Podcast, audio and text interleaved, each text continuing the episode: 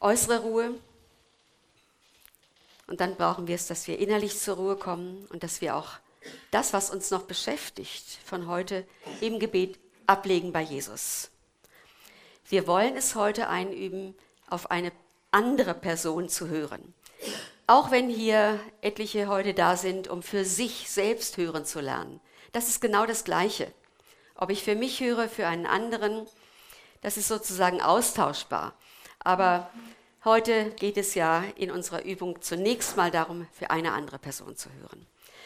Und wenn diejenigen auch drankommen, die sagen, ich möchte, dass für mich gehört wird, dann schließt das auch ein, für sich selber zu hören.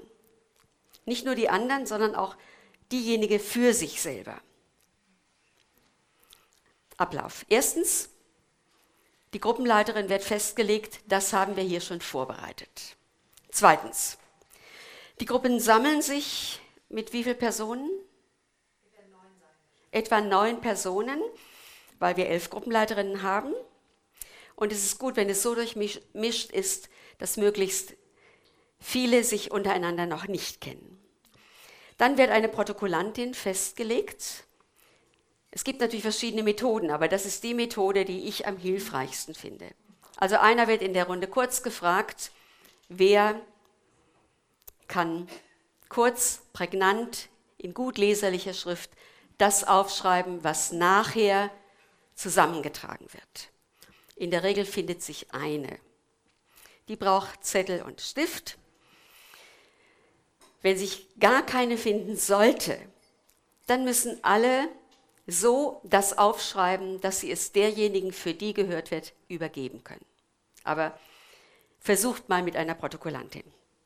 Und natürlich ganz wichtig, die Person, für die gehört wird, die wird zunächst mal herausgefunden. Die Gruppenleiterin guckt in die Runde und sagt, wer möchte, dass wir für dich hören? Dann wird es einige geben, die sagen, ich hätte es gern. Wir haben heute Zeit für drei Durchgänge in dieser einen Zeitstunde. Immer 20 Minuten. Das heißt, für drei haben wir die Zeit. Die Gruppenleiterin gibt eine kurze Mini-Einleitung ermutigt zum Hören, betet kurz und dann sind alle still. Bibel in der Hand, Schreibzeug in der Hand, am besten die Augen schließen und dann so innerlich auf Gott die Antennen ausfahren und gucken, was da kommt und was sich vielleicht unterscheidet vom eigenen Denken. Ich mache euch ganz viel Mut. Ich denke, jede oder Ganz viele werden irgendetwas an Eindrücken bekommen, an Gedanken bekommen, an Bildern, an Bibelworten, Liedstrophen, Begriffen, was sich einfach so in euch hineinlegt. Ja?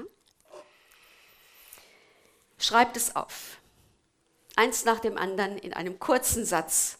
Auch wenn ihr Bibelworte habt, die sind länger, schreibt nur den Anfang auf, damit wir da nicht Zeit verlieren. Und dann nach etwa zehn Minuten, das heißt, die Gruppenleiterin muss auf die Uhr gucken. Nach etwa zehn Minuten länger Zeit braucht man nicht. Es kann auch ein bisschen kürzer sein. Das müsst ihr erspüren von der jeweiligen Gruppe her. Ja? Fragt man, seid ihr soweit? Können wir zusammentragen? Und dann geht's los. Dann fragt man, wer möchte beginnen zusammenzutragen. In der Regel gibt es eine Freiwillige, die fängt an und sagt in der Regel, ich bin nicht ganz sicher, ob das von Gott kommt. Das habe ich immer gehört. Oder ob es mein eigenes ist. Aber ich sag's einfach mal, ja. Und dann sagt sie vielleicht eine Sache. Vielleicht sagt sie, ich habe auch noch einen zweiten Eindruck gehabt. Vielleicht sagt sie, ich habe noch einen dritten gehabt. Bei drei sollten wir Schluss machen. Es gibt Leute, die hören fünf und sechs und sieben verschiedene Dinge. Aber das würde nachher, gerade bei der großen Gruppe, uns völlig überfordern. Ja? Ich würde sagen, wir sollten uns beschränken auf zwei, weil es so große Gruppen sind. Nehmt das, was am wichtigsten ist, als erstes und als zweites. Wenn es nachher noch andere Eindrücke gibt, die ihr nicht mehr weitergeben könnt, die euch aber sehr wichtig erscheinen, dann sagt es persönlich nachher in der Pause. Ja?